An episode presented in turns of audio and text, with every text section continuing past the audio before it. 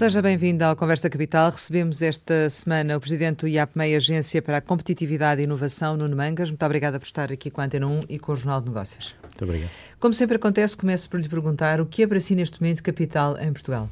Capital em Portugal, eh, para mim, é, é hoje, sobretudo, o capital humano, as pessoas. As pessoas hoje são um fator fundamental numa organização, numa empresa, na nossa sociedade, de uma forma, de uma forma geral. E o percurso e o investimento que o país fez nestes últimos, diria, 30 anos em educação, em capacitação das pessoas, em qualificação, foi fundamental para hoje termos eh, empresas mais competitivas, empresas mais exportadoras, empresas mais viradas para o exterior, com produtos e serviços com mais conhecimento. E, portanto, esse, eu diria que hoje o capital humano, as pessoas, a qualificação das pessoas, o conhecimento que as pessoas têm, é fulcral e fundamental para aquilo que é a nossa capacidade de competir enquanto, enquanto país e de, e de estarmos presentes nos mercados internacionais. E tem ainda, eu diria, ainda dois outros efeitos, para além das empresas que hoje estão estabelecidas, também um fator importantíssimo, como temos visto nos últimos anos, de, cap de captação de investimentos internacionais. Muitas das empresas que hoje investem em Portugal, fazem-no porque, eh, para além de termos as condições que temos enquanto país, tem, temos sobretudo um capital humano bem formado, bem qualificado. Eh, e, portanto, este é, é, claramente, para mim, hoje, um fator decisivo para as nossas empresas, também para a promoção do empreendedorismo. Muitas das startups, muitas das empresas têm aparecido, eh, têm na sua base conhecimento, têm na sua base pessoas que têm normalmente qualificações superiores e, portanto, por isso eu acho que hoje, se calhar, o mais decisivo para, em termos de capital, é o capital que está nas pessoas e na sua qualificação. E em termos gerais, como é que qualifica o tecido empresarial português neste momento? O nosso tecido empresarial, como sabemos, eh, é um tecido empresarial de pequenas e médias empresas, temos poucas grandes empresas e, e temos também um conjunto grande de microempresas. 99,9% eh, das nossas empresas são são pequenas, médias e microempresas. Normalmente temos eh, empresas que começaram há duas, três décadas, às vezes um pouco mais, empresas que tiveram numa uma fase de desenvolvimento muitíssimo interessante, que muitas vezes estão viradas exterior, mas que eh, precisam neste momento de um estímulo para poder, se calhar, crescer, aumentar, aumentar a, sua, a sua dimensão e a sua capacidade. E esse é um dos desafios que temos hoje claramente no nosso país, que é o aumentar a escala ou o scale-up, como se fala muitas vezes vezes. Muitas vezes fala-se neste termo muito mais para as startups, para as empresas que estão no início da atividade, mas é, é muitíssimo importante também fazer isto para as empresas que já estão estabelecidas. E isso faz como? Através da criação de, de agrupamentos complementares de empresas? Através de fusões? Vai ser um mix de ações ou de instrumentos, porque nós temos uma base também empresarial eh, que é uma base eh, de empresas familiares, ou seja, nós estimamos que em Portugal tenhamos 70% a 80% das nossas empresas sejam empresas de base familiar. Temos que aliar, por um lado, os mecanismos de apoio ao aumento de escala com também, muitas vezes, mecanismos de transmissão de empresas, de sucessão uh, familiar. E, portanto, o que nós vamos ter que ter é um conjunto de instrumentos que passarão, poderão passar por alguns dos instrumentos que referiu, também pelo apoio a, a que haja novos investimentos e isso pode-se fazer através, por exemplo, dos fundos comunitários, pode-se fazer através de linhas de crédito, pode-se fazer atra através de fundos com investimento. Portanto, há um conjunto de instrumentos uh, que poderemos utilizar para esse, para esse efeito. Então, uh, é o facto de termos esse tipo de tecido empresarial que também, de certo modo, bloqueia o crescimento que seria necessário ter neste momento? Eu, eu não, não, diria, não utilizo a palavra bloqueio, porque nós estamos a crescer. Eu, o que eu acho é que eh, podemos ter instrumentos que façam com que esse crescimento possa ser ainda, ainda maior. É evidente que temos excelentes também exemplos de empresas que cresceram, que se desenvolvem e que continuam a contribuir para que o nosso crescimento seja maior. Repara o que se passou, por exemplo, com as exportações nesta, nesta última década. Nós tínhamos, temos mais empresas a exportar, uh, muitas delas pequenas e médias empresas, temos mais empresas a crescer e a crescer muitas vezes de uma forma então, significativa. Então, se o modelo funciona, por que alterar? Não, não é alterar, eh, é, eu diria, incrementar, ou seja, nós temos Algum, temos num conjunto de empresas onde efetivamente está a acontecer. Teremos outras onde, eu diria, uh, não está a acontecer de forma tão efetiva. O que nós gostaríamos era, e o que nós pretendemos é estimular Estamos é a crescer mais... a duas velocidades, é assim? Eu diria que temos empresas com forte crescimento e com muito investimento e temos outras que eu diria que estão mais estabilizadas, ou seja, que não estão, não estão na, numa fase nem com uma vontade de, de crescimento. E nós, sobretudo, gostaríamos de estimular a que estas pudessem também pudessem crescer, investir uh, e, sobretudo, ter uma, ainda uma maior presença nos mercados externos. A facilidade com que se constitui uma empresa tem perversidades ou não? Não, não, não parece, quer dizer, o que, eu, o que eu acho é que depois temos de ter capacidade para apoiar os empreendedores, apoiar estas pessoas e é isso também procuramos fazer no, no IAPMEI, com alguns dos instrumentos que, que temos. E as empresas já aprenderam com a crise, do seu ponto de vista? Temos hoje um tecido empresarial bastante mais robusto, bastante mais preparado para os desafios futuros. Penso que é evidente quando nós olhamos, por exemplo, aquilo que são os indicadores das empresas, a capitalização das empresas, aquilo que tem, foi este percurso em tempo de, uh, nestes últimos 7, 8 anos, uh, eu acho que podemos claramente afirmar que temos empresas melhor preparadas uh, para eventuais futuros embalos. Um dos diagnósticos que, que é feito recorrentemente é que as empresas, por um lado, são muito resistentes a a partilhar conhecimento ou a, ou a associarem-se e que isso dificulta que ganhem escala, sobretudo no, nos mercados externos. E, e, sente que há mudanças nesta área, que as empresas estão mais dispostas a, a juntarem-se para ganharem peso negocial e, e, peso económico? Eu penso que sim. É evidente que é um caminho, e é um caminho que é um caminho difícil, ou seja, não é com um estalar de dedos que, que se consegue ultrapassar essa... Há uma tradição, eu diria, algo individualista ou bastante individualista, uh, o segredo ser a alma do negócio, como muitas vezes se ouve dizer. Agora, o que eu, o que eu noto é que Uh, há uma evolução claramente nessa, sobretudo quando se olha para aquilo que são os mercados internacionais, para aquilo que é a, necessidade de muitas vezes ter escala para estar em determinados mercados, em determinados setores, faz, fez, fez e faz com que as empresas uh, estejam a ganhar esta capacidade de se associarem, de trabalharem em conjunto, de fazerem por um lado, competirem por um lado e cooperarem por outro, não é? e que temos alguns bons exemplos disso por exemplo, ainda, ainda muito recentemente, há cerca de um ano, tivemos um conjunto de empresas portuguesas que uh, fizeram um investimento conjunto no, no, México, por exemplo, dando aqui um exemplo. E, portanto, empresas que em Portugal competem umas com as outras e, portanto, que, são, uh, que estão no mercado a competir, uh, mas que no México se juntaram porque precisavam ter escala, porque havia uma oportunidade de negócio naquilo que era a sua área de intervenção e um conjunto de empresários criaram uma empresa uh, para fornecer e para trabalhar no mercado do México. Uh, este é apenas um exemplo de vários outros exemplos que, felizmente, cada, cada vez mais acontecem. Eu acredito que também, nós também nas nossas empresas estamos em muitas situações a assistir à tal sucessão familiar, à entrada de uma nova geração na, na gestão das empresas. E essa, esta geração também é uma geração mais qualificada, mais preparada e, sobretudo, mais aberta para toda para uma forma de fazer, de trabalhar diferente. E, portanto, eu acredito que este é um processo, é um processo que, se calhar, ainda está numa fase eh, inicial, ainda está nos primeiros passos, mas há bons exemplos e é muito importante que estes primeiros exemplos que sejam, sejam bem-sucedidos. Mas porque... esses passos são, são essenciais para aumentar a capacidade exportadora do país? eu acho que podem dar um contributo para, sobretudo quando falamos em, em ter dimensão, em ter escala, podem ser, podem ser importantes para, são, serão seguramente importantes para isso. Isso Quer significa dizer, que o associativismo empresarial também está a mudar? Eu penso que sim. Terá que mudar ainda mais, mas eh, eu, eu acho que há mudanças, eh, se calhar, eh, até porque o mundo também mudou e toda, todo o contexto mudou e, portanto, o tecido empresarial, o, o tecido associativo tem que acompanhar também Terá essa que mudar mudança. mais ainda em que sentido? Repara, hoje, por exemplo, temos uma, uma enorme dispersão de, uma grande dispersão de associações, de movimentos.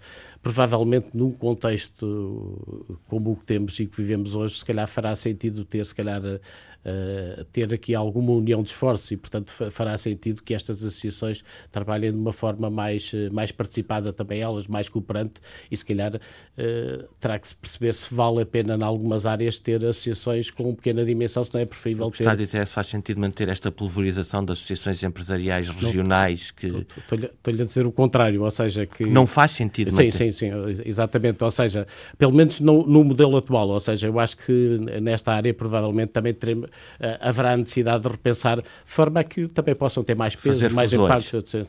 Diga? Fazer fusões das associações empresariais regionais. não, sei, não sei se a palavra será fusões, será fusões, mas que, que, terá que haver também aqui muito mais cooperação entre, entre as associações. Parece-me parece que é útil para ganharem peso, para ganharem relevância, uh, para, para, até por uma questão de, uh, de poderem ter capacidade para fazer mais pela, pelos seus associados, ou seja, pelas, pelas empresas que são que na prática são a sua razão de ser. É? Acredita que a inovação tecnológica que vai também acabar por dar mais escala às, às, às pequenas e médias empresas? A revolução tecnológica é um desafio enorme que temos, uh, quer na, área do digital, uh, que se calhar é aquele que é mais uh, falado, quer na área da, daquilo que hoje também se chama, agora o, o novo termo é Green Deal no âmbito de, do contexto europeu, mas uh, o, tudo o que tem a ver com, com, a economia circular, com a sustentabilidade, também com toda a parte da, da, da energia e, portanto, nós temos aqui claramente hoje as nossas empresas uh, têm aqui... Estão a fazer esse caminho? Uh, estão, estão. Uhum. umas mais, outras menos, mas isso é sempre, é sempre assim.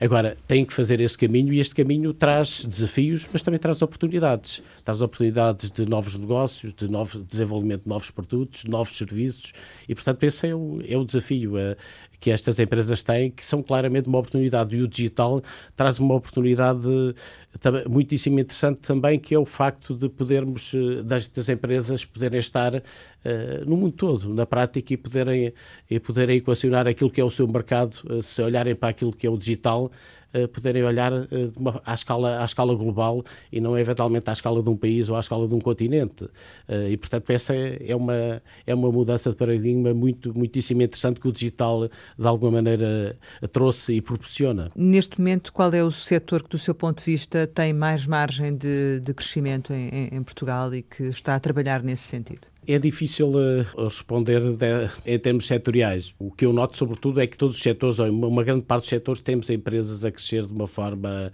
de uma forma significativa, porque fizeram investimentos, porque apostaram em novos produtos, eh, em novos serviços e, portanto, em todos os setores temos empresas a crescer, eh, mesmo naqueles setores tradicionais, temos empresas com crescimentos muito significativos uh, em, em, muitas, em muitas áreas. É evidente que toda esta área ligada às tecnologias de informação e comunicação é uma área que está em forte crescimento, com empresas a crescer muito rapidamente. E esse é um setor que, se calhar, em termos do crescimento, vai ter um impacto grande em termos de crescimento nos próximos anos. Em relação ao calçado e ao têxtil, o que é que, do seu ponto de vista, se está a acontecer, o que é que se está a passar para que justifica realmente uma, um abrandamento, digamos assim, uma alteração? O, o calçado fez um investimento uh, muitíssimo relevante em, em, em, design, em inovação, em, em comunicação e, portanto, conseguiu uh, ter resultados disso e foi muito bem sucedido. E o mercado, e o mercado sobretudo o mercado global, o mercado internacional, Uh, correspondeu. Uh, correspondeu. Eu acho que provavelmente neste momento estamos numa fase em que precisamos de voltar, e eu acho que o setor está a fazer isso, voltar a fazer um novo exercício e de alguma maneira voltar a inovar, voltar a, a, a criar de forma, de forma diferente e, portanto, dar aqui um novo, um novo impulso. Uh, agora é preciso ver que, apesar de da, da, redução, da ligeira redução que aparentemente vai acontecer este ano, o que é facto é que o, o valor quer o valor de venda, quer o valor percebido do nosso calçado hoje é muito superior àquele que acontecia há 10 anos atrás e, portanto, houve uma evolução muitíssimo, muitíssimo significativa. Depois do calçado também há aqui as novas tendências e é preciso acompanhar as novas tendências, os novos produtos. Há pouco falávamos da economia circular, falávamos da, da introdução de, de produtos, de novos produtos e de produtos que eventualmente passem por uma reutilização, por uma pela utilização de novos materiais, materiais que sejam que sejam de, aos quais é dado um novo uso. E portanto, provavelmente o calçado que já está a fazer muito esse esse trabalho terá que intensificar se calhar também por esta as, por esta As indústrias área. estão cada vez mais nas mãos da distribuição. Não sei se da, se da distribuição eu diria que sobretudo do, do, cliente, ou seja, do utilizador final, ou seja, o, quando estamos em mercados exigentes, mercados evoluídos, eh, mercados de, de alto valor, eh, temos clientes informados, conhecedores, eh, e, e, portanto, hoje o cliente quer um produto que seja sustentável do ponto de vista ecológico, sustentável do ponto de vista social, que incorpore produtos que de alguma maneira se conheça o seu, se consiga fazer o rastreio e se perceba de onde é que eles vieram, ou seja, há, e muitas vezes está disponível para pagar até um pouco mais quando, quando, esse, eh, quando tem a garantia que esse produto fez esse, fez esse processo. E, portanto, o que nós, eu acho que mais que o distribuidor, é evidente que o distribuidor tem um papel importante, mas eu diria que, sobretudo, o cliente, uh, o utilizador final, quem compra, tem aqui um papel uh, muitíssimo importante e é preciso estarmos muito atentos àquilo que são as tendências uh, do, do, mercado e, sobretudo, dos clientes. Diga-nos uma coisa, o IAPMEI atribui estatutos como PME Líder, uhum. PME Excelência. o que é que uma empresa ganha em ter um estatuto destes? Quais é que são os benefícios que retira daí? Ganha logo um capital de, de prestígio, de confiança, de, enorme, ou seja, porque efetivamente, sobretudo no contexto português, uh, quer o selo PME Excelência, quer a, a, a distinção, uh, gosto mais de chamar assim, a distinção de líder e de excelência, são claramente distinções reconhecidas pelo mercado e pelo contexto social e, portanto, ganha este contexto de credibilidade, de, de distinção, mas ganha sobretudo depois, e foi muito por aí que também começou, a capacidade para ter produtos e serviços, em particular no nível bancário, em melhores condições, seja em qualidade, seja, seja em serviço. Todos os bancos, de uma forma geral, os bancos estão associados. Esta iniciativa, já agora, importa dizer, é uma iniciativa do IAPMEI e do Turismo Portugal, também para as, áreas, para as áreas de turismo, e que tem como parceiros os principais bancos portugueses. E, portanto, os próprios bancos têm, têm aqui um conjunto de produtos e serviços dirigido para estas empresas, precisamente para os ajudar a financiar e a capitalizar as empresas. Porque o financiamento continua a ser um problema para as pequenas e médias empresas ou nem por isso? Para algumas empresas, eh, sim, continua a haver eh, dificuldades e limitações e por isso continua a haver um conjunto de linhas de apoio, com apoio público para, para, esse, para esse efeito. Relativamente aos fundos comunitários, a certa altura falou-se que havia atrasos na, na entrega pelo, pelo IAPMEI desses, desses fundos. Essa situação já está regularizada ou não? Vamos lá ver. O IAPMEI é responsável, para termos uma ideia, o IAPMEI tem mais de metade da, na sua carteira daquilo que são os apoios no, âmbito dos sistemas de incentivos do Portugal 2020 às empresas. Uh, é evidente que houve um crescimento enorme de, do CREN. Quando nós comparamos o CREN, o período homólogo do CREN e do Portugal 2020, para terem uma ideia, o número de candidaturas mais do que duplicou, o número de projetos que temos hoje aprovados é mais do dobro do que era, do que era no, no CREN. E, portanto, houve aqui um crescimento enorme, o que é também uma ótima notícia, quer dizer que as nossas empresas estão a acreditar, estão a investir e estão, sobretudo, a investir em inovação, estão, estão a investir em qualificação, estão a investir em investigação e desenvolvimento. Dito isto, de, do outro número. Uh, no âmbito do Portugal 2020, até 30 de outubro, ou até 31 de outubro, o IAPMEI já tinha pago e transferido para as empresas 1,5 mil milhões de euros.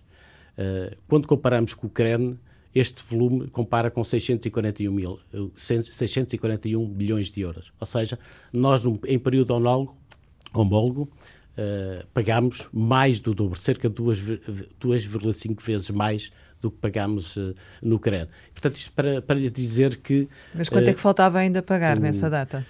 vamos lá ver, o nosso objetivo para este ano era, é 1,6 mil milhões de euros e vamos fazê-lo e vamos, eh, e vamos atingi-lo. Ou seja, eh, assim, é evidente que eh, nós gostaríamos de o conseguir fazer ainda mais rapidamente, mas o que eu estou a dizer é que o volume de pagamentos neste quadro comunitário é mais do duplo do, do quadro comunitário anterior. E, portanto, é evidente que, na perspectiva das empresas, e nós compreendemos isso e fazemos um esforço enorme, a nossa equipa, para, para sermos o mais rápido possível a fazê-lo, uh, era, era pagar ainda mais rapidamente, mas dizer-lhe que, apesar de algum, admitimos que há algum atraso por vezes, mas uh, o volume de pagamentos que hoje é feito é incomparavelmente superior àquilo que era em período homólogo no, no CREN e, portanto, é bom que tenhamos esta percepção. E essa capacidade deveria ser reforçada de algum modo, ou seja, sente que as empresas precisam de mais do que aquilo que está a ser dado a um interesse superior à, àquilo que, que, é oferta? Vamos lá ver, no âmbito do, Portugal 2020, nós, eh, sobretudo, apoiamos eh, e procura-se procura apoiar projetos, projetos e investimentos que sejam diferenciadores, ou seja, que sejam, contribuam para para termos uma, empresas uh, e produtos e serviços mais inovadores uh, e, portanto, é, é, sobretudo para não, não, não apoiamos projetos de pura modernização administrativa, ou seja, são projetos claramente diferenciados e neste âmbito o que Uh, o, que, o, que, fazemos e os projetos que estão, estão, a contribuir claramente para, para isso. o, que eu, o, que eu, o que eu sinto é que uma empresa quando está a fazer uh, o seu investimento e tem um, tem um, investimento que faz, por exemplo, durante dois anos, é evidente que ao fazer o investimento precisa também ter uma cadência uh, em termos, à medida que vai fazer o investimento, precisa que o, que o incentivo que está inerente a esse projeto possa chegar uh, atempadamente. E esse é o desafio, é de uh, fazermos com que os, os, o dinheiro que constitui incentivo chegue à empresa de forma que não perturbe aquilo que é o normal funcionamento da, da empresa, uhum. aquilo que é a sua atividade normal. Este é, este é o grande Mas é não há falta desafio. de candidaturas, digamos assim? Não, tu, quer dizer, antes pelo contrário, nós, aliás, como lhe disse, nós hoje temos Uh, o número de candidaturas no Portugal 2020 aumentou mais do que duplicou. Uh, tive, batemos o recorde em termos de avisos no último aviso que saiu em 2018. Qual é que é a taxa de aprovação das candidaturas? Depende, depende muito das áreas, de, de, de, das áreas e, dos, do, programas. e dos programas e dos, e dos avisos. Uh, e também dos montantes disponíveis, uhum. porque uma, uma, uma, candidatura pode, pode, pode ter uma avaliação positiva e depois, com, com o montante disponível, pode, não, pode ficar abaixo daquilo que é uh, elegibilidade para, para, efeitos de, para efeitos de financiamento. Mas então pergunto ao contrário, taxas, as taxas de reprovação nas várias tipos de candidaturas é, é, é de que ordem? Não, não, não sei dar exatamente, mas será, na, não sei, 40% e 50%. Não tenho agora esse número, esse número presente. Mas, grosso modo, precisava de mais dinheiro para dar às empresas ou não? Vamos lá ver. Uh, se, se houver mais dinheiro disponível, conseguiríamos apoiar mais empresas. Ou seja, tem havido concursos em que há bons projetos que na prática depois não podem ser apoiados do ponto de vista financeiro porque os montantes disponíveis uh, não são, não são suficientes. E, portanto, sob esse ponto de vista, se, se, tivéssemos mais dinheiro, conseguiríamos apoiar mais empresas, como é hum. é evidente. Há, pouco, quando falávamos da banca uh, e, e, de, algumas, uh, de alguma dificuldade ainda no financiamento, sento que a banca ainda está, de certo modo, desconfiada em relação às empresas ou os critérios eh, são agora, neste momento, também mais apertados e as empresas não conseguem cumprir? O que se nota, quer dizer, é que algumas empresas que não conseguem hoje, a banca passou também por um processo que, que é conhecido e é público, tem hoje um conjunto de regras também diferentes, mais exigentes e, portanto, uh, o que nós sentimos é que por vezes temos empresas que não conseguem uh, atingir aquilo que são requisitos para, para, ter, para ter esse financiamento. Uh, o que temos aqui de alguma maneira a procurar é ver como é que conseguimos encontrar outras, outros mecanismos eh, de apoio público. As, as, linhas com garantia mútua, por exemplo, são um instrumento que tem sido utilizado e que foi muitíssimo importante, sobretudo naquele período de crise, para uh, financiar as empresas. Relativamente ao próximo orçamento do Estado, o que é que, do seu ponto de vista, as empresas necessitam do próximo orçamento do Estado? Há uma grande aposta e um grande apoio, por exemplo, ao nível, da, ao nível do investimento, uh, quer na adoção de lucros investidos, há, por exemplo, ao nível do CIFID, quando, quando as empresas fazem, uh, fazem investimentos na área da inovação, na área da investigação, uh, e, portanto, essa é uma área que... Mas isso é o que já há. Mas se, se for possível reforçar, e penso que poderá, poderá ir nesse sentido, depois ao nível do, ao nível do emprego também, que hoje, uma das dificuldades que as empresas uh, têm em muitos setores é a falta de recursos, recursos humanos, seja qualificados, seja não, não qualificados. Hoje há, de alguma maneira, uma falta uma falta grande de pessoas para, para determinadas tarefas e, portanto, também o estímulo e os apoios que possam ser dados a esse nível também penso que poderiam ser uh, relevantes e importantes. E um alívio fiscal faz sentido? Quer dizer, do ponto de vista das empresas faria sempre, faria sempre sentido. Agora, eu acho que temos que compatibilizar isto aqui também com aquilo que é o contexto do nosso, do nosso país, da nossa realidade, da realidade económica. É evidente que da, do, do, da perspectiva do, do, empresário, eu penso que da perspectiva do empresário fará sempre, fará sempre sentido eh, se existir esse, esse alívio. Uma das coisas que as empresas se queixam muitas vezes é que efetiva, é da efetiva carga fiscal a que estão, a que estão sujeitos. E, portanto, o mecanismo que possam, de alguma maneira, aliviar essa carga que os empresários preferem ter, penso que seriam sempre importantes eh, e seriam bem vistos pelas, eh, pelas empresas. Eh, eu acho que se estes mecanismos forem colocados ao serviço do desenvolvimento das próprias empresas, do, do maior investimento, do maior investimento em inovação, em, em, em, na transição digital, seriam, seriam claramente uh, muitíssimo importantes, porque não só, porque por um lado tirámos a carga, mas por outro lado estávamos a induzir uh, medidas então, que para o futuro. a referir-se a apoios seletivos. Sim. Sim, o que fazer, e, e, hoje já fazemos isso muito. Há pouco falávamos do, uh, dos, dos, apoios no âmbito da, do Portugal 2020. Estes apoios já são hoje muito seletivos e muito direcionados para determinadas, para determinadas áreas. Ah, mas acha que está a funcionar uh, o pacote de medidas que foi anunciado, para, nomeadamente para, para o interior, para levar mais empresas para o interior? Isso está a funcionar ou não? Eu, ou é preciso ir mais além, eu, ou fazer de outra maneira? Vamos lá ver. Eu, uh, este é um, é um caminho uh, que estamos a fazer. Uh, eu, em primeiro lugar, foi, foi muitíssimo importante haver, começarmos por ter este pacote de medidas e por, começarmos por ter um programa. Agora, uh, as empresas não se fixam por, por decreto ou por, porque há um programa. Há, há, que ter um conjunto de ações de forma consistente para que, para que as coisas aconteçam. O que, eu, o, que eu o que eu vejo hoje é um conjunto de ações uh, direcionadas para, com, esse, com esse objetivo. Mas está a acontecer isso? Uh, Há pouco, sei lá, Viseu, por exemplo, há pouco falávamos de Viseu aqui numa conversa ainda, em off.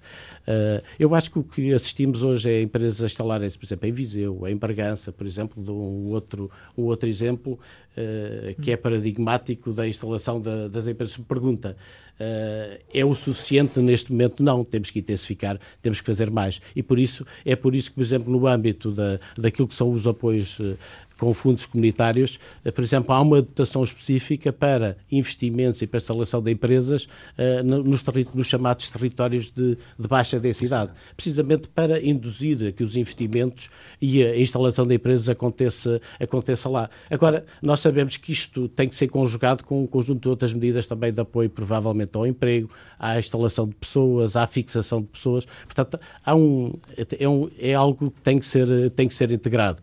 Agora, Uh, e, é, e, é, algo que tem que ser uh, feito de forma persistente. Nós provavelmente tivemos muitos anos uh, sem ter esta orientação. E, portanto, agora estamos no. Eu penso que estamos no início de um processo, de um, de um caminho que eu acredito que levará à fixação de empresas.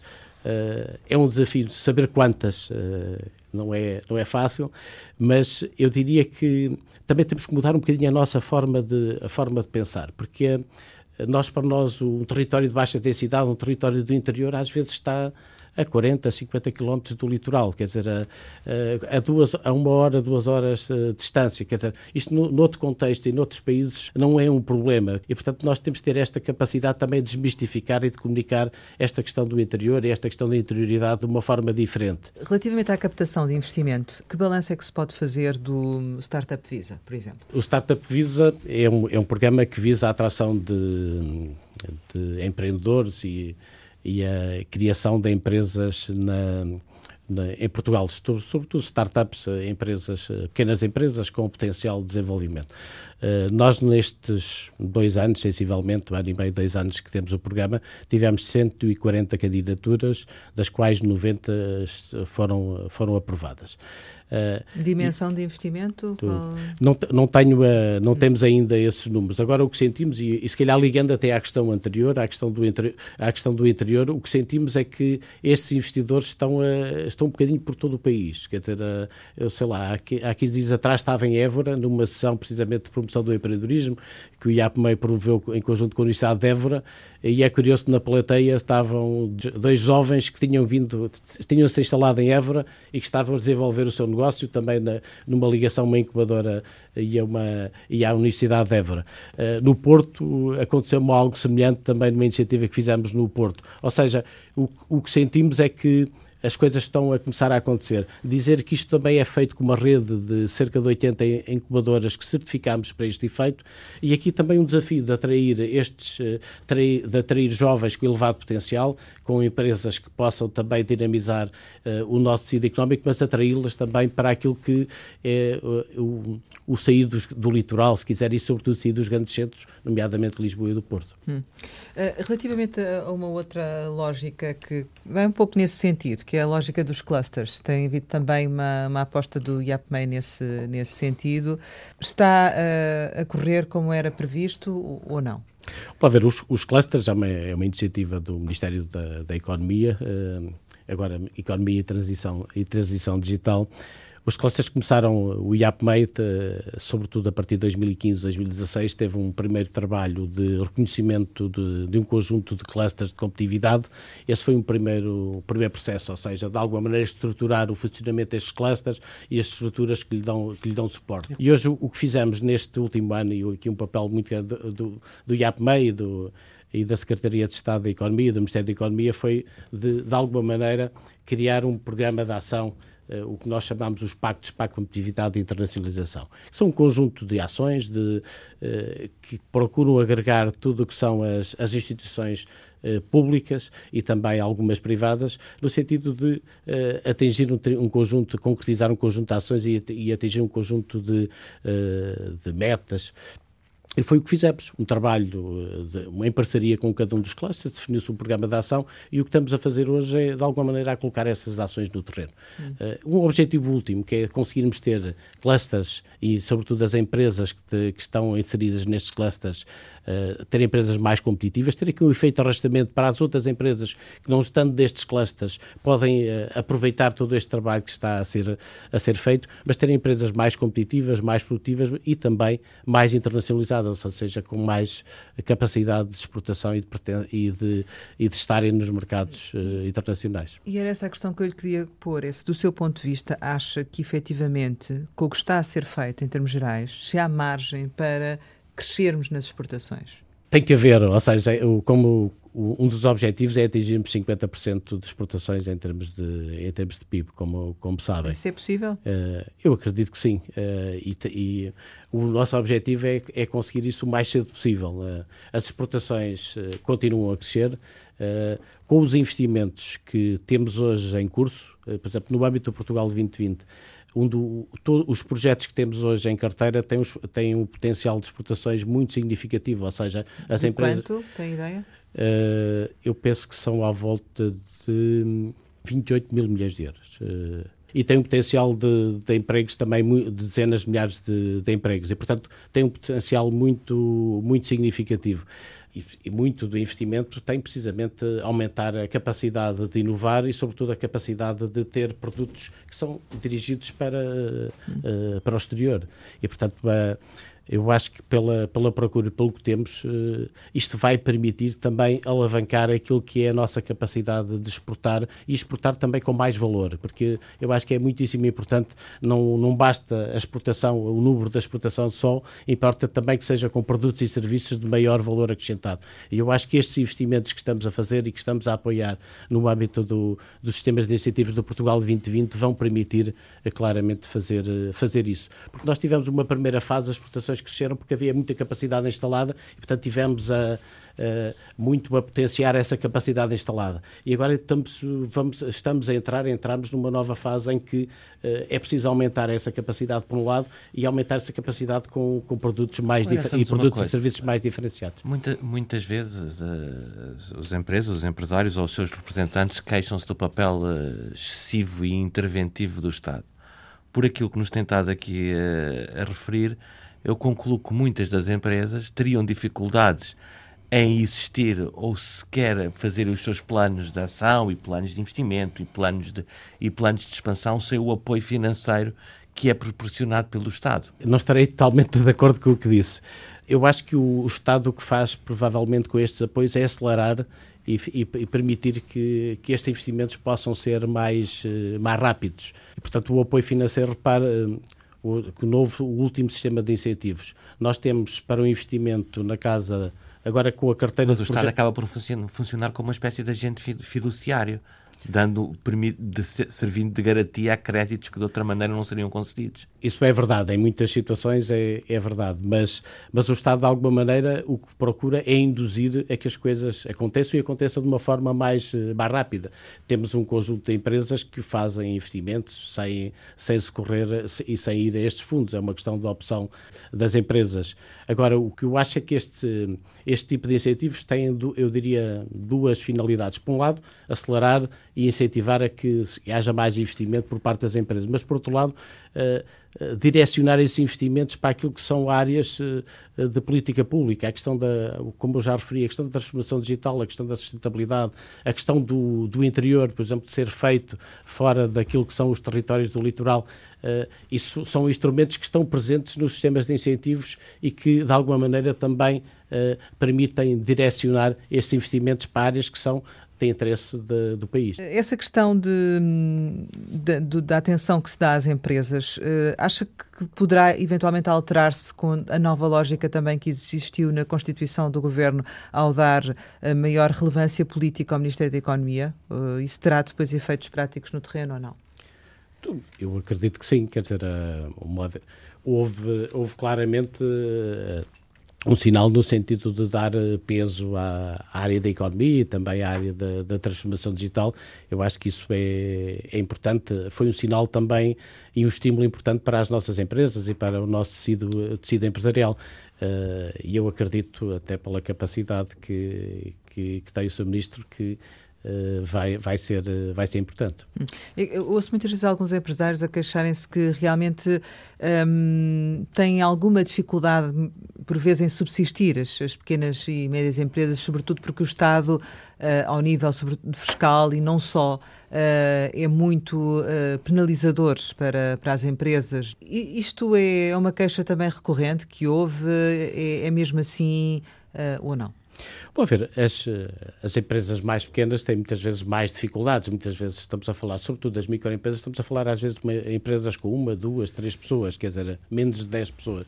E para essas empresas é, é muitas vezes efetivamente difícil, face àquilo que são os encargos e, a, e, e, toda, toda, toda a envolvente, nomeadamente fiscal que existe e toda, tudo aquilo que é preciso dar resposta nessa, nessa matéria mas, eh, mas é, faz parte das regras do jogo, se me permite esta, esta expressão, ou seja, quando alguém monta uma empresa eh, tem que ter isso em conta, quer dizer, e muitas vezes o que também nós verificamos é que uh, nem sempre há muita consciência quando faz uma empresa sem, por vezes, sem haver total consciência daquilo que são os, uh, o que está inerente à criação de uma empresa e ao desenvolvimento do negócio. Um certo amadorismo. Uh, por vezes sim, quer dizer, ou seja, porque, e por isso também o nosso papel enquanto IAPMEI de aconselhar, de informar, de, de preparar, de ajudar a preparar estes, estes empreendedores. Procuramos fazer muito, muito com os programas que temos na área do empreendedorismo, mas também com os nossos centros de apoio empresarial, porque é, é muitíssimo importante que quando se monta um negócio, quando se monta uma empresa, que a pessoa tenha consciência daquilo que são eh, dos encargos e das responsabilidades que assume ao criar uma empresa. Não pode fazer de, de uma forma só porque tem uma boa ideia, quer dizer, tem que ter uma boa ideia, mas depois tem que ter um bom plano de negócios, tem que ter eh, uma boa forma de desenvolver o seu negócio. Porque se não tiver, uh, difícil, uh, depois as coisas seguramente que não correrão tão bem como, ele, como a pessoa gostaria e como nós gostaríamos. Mas continuamos a precisar dessas micro microempresas. Claramente, são, são fundamentais. Dúvida. E precisamos que muitas destas uh, empresas se transformem em pequenas, médias e, e grandes empresas. O que é que gostaria de fazer no IAPMEI que ainda não conseguiu? muita, muita coisa. O, que eu, o objetivo é que o IAPMEI, que hoje tem um papel uh, e tem historicamente um papel muito importante no apoio às empresas, possa ainda fortalecer muito mais este, este apoio. É muito gratificante visitar uma empresa, visitar empresas, e eu faço isso todas as semanas, e o empresário partilhar connosco que foi terminado o apoio a às vezes há duas, três décadas atrás, que permitiu que aquela empresa passasse de uma microempresa para uma média ou uma grande empresa que hoje tem. Quer dizer, eh, muitas vezes perceber o que foi o efeito de determinados apoios de política pública para o desenvolvimento, para o crescimento e para a consolidação da empresa. E isso há muitíssimos exemplos. E o que eu desejo para o futuro é que o IAPMEI consiga ainda ser mais efetivo neste trabalho de apoio às empresas. E neste momento de transição digital, as políticas públicas são ainda mais importantes para no apoio às empresas? Eu acho que são, eh, logo num primeiro momento de informação, de, de, sensibilização, ou seja, é preciso perceber que esta, a transição digital vai ser muito rápida, está a ser muito rápida, as coisas acontecem a um ritmo completamente diferente do que aconteceu no, no passado. E, portanto, nós temos ali logo as políticas públicas e os organismos e as instituições públicas têm aqui um papel muito grande logo de alertar para isto, sensibilizar, informar. Uh, e depois muito de apoiar a que as empresas efetivamente uh, façam esta revolução digital, se me permite esta expressão. Também se queixa da burocracia do Estado? Também. É, é evidente que eu acho que todos nós. Uh, seja um organismo público, seja uma empresa, acho que todos nós gostaríamos de ter um Estado mais e, uma, e menos burocracia, ou seja, que tivéssemos, conseguíssemos ser mais ágeis, mas temos que saber trabalhar com a, com, a, com, as regras que temos e, sobretudo, todos os dias trabalhar para, que, para dar contributos e para ajudar a que uh, a burocracia seja menor no futuro. No dia a dia, uh, não há empresas eh, privilegiadas em função de outras? Todas são tratadas por igual? Eu acredito que sim. É, é esse o nosso objetivo. Não há. O que nós procuramos é, tra é, tratar as empresas todas por igual uh, e, sobretudo, incentivar a que as empresas possam desenvolver o seu papel de uma forma cada vez mais efetiva é, esse o nosso, é, esse o nosso papel. Não temos empresas uh, A e B, se quiser. Uh, temos empresas e é para essas que nós trabalhamos. Chegamos ao final e, como habitualmente, costumamos lançar algumas palavras para uma resposta rápida. A primeira é Orem. É a minha juventude, é, é o meu sítio, é o meu refúgio ao fim de semana, atualmente, e, portanto, é, é a minha família, é onde estão os meus pais, os meus sogros. Politécnicos. Foi um desafio enorme durante 24, 25 anos, um desafio muito gratificante, com um crescimento assinalável, com uma afirmação fortíssima e, eh, e, hoje eh, acho que é indiscutível aquilo que é o papel dos politécnicos na, no desenvolvimento dos nossos territórios. Inteligência artificial? Um desafio, um desafio enorme, eh, quer para as empresas, quer para instituições como o IAPMEI, um projeto que temos em curso e que esperemos possa ajudar muito as empresas no futuro. Pedro Cisa Vieira? Uma pessoa notável, uh, com uma enorme capacidade uh, e, que, e, com uma enorme vontade de transformar o nosso país. Regionalização? Um desafio uh, e uma incógnita. China? Um país que, na prática, é um continente com uma dinâmica de crescimento e de evolução incrível e, que, e, para a qual temos que, temos que olhar. Família? Refúgio, o ponto de o ponto sempre o ponto de partida e o ponto de chegada. Férias? cortar com o dia a dia, cortar com o trabalho. Amigos? Para sempre. São, são, os amigos, eh, são os amigos que nos acompanham ao longo da vida. E mesmo quando não estamos com eles, às vezes durante um período longo, quando nos encontramos, sabemos que eles lá estão. Sonho? O sonho é o que manda a vida. Portugal? Portugal, o meu país, uh, o país, o melhor país, acho eu, para se viver. Nuno Mangas, muito obrigada por ter estado aqui com a Antena 1 e com o Jornal de Negócios. Pode rever esta conversa capital com o presidente do IAPMEI, a Agência para a Competitividade e Inovação, em rtp.pt. Regressamos para a semana, sempre neste dia, esta hora, e claro, contamos consigo.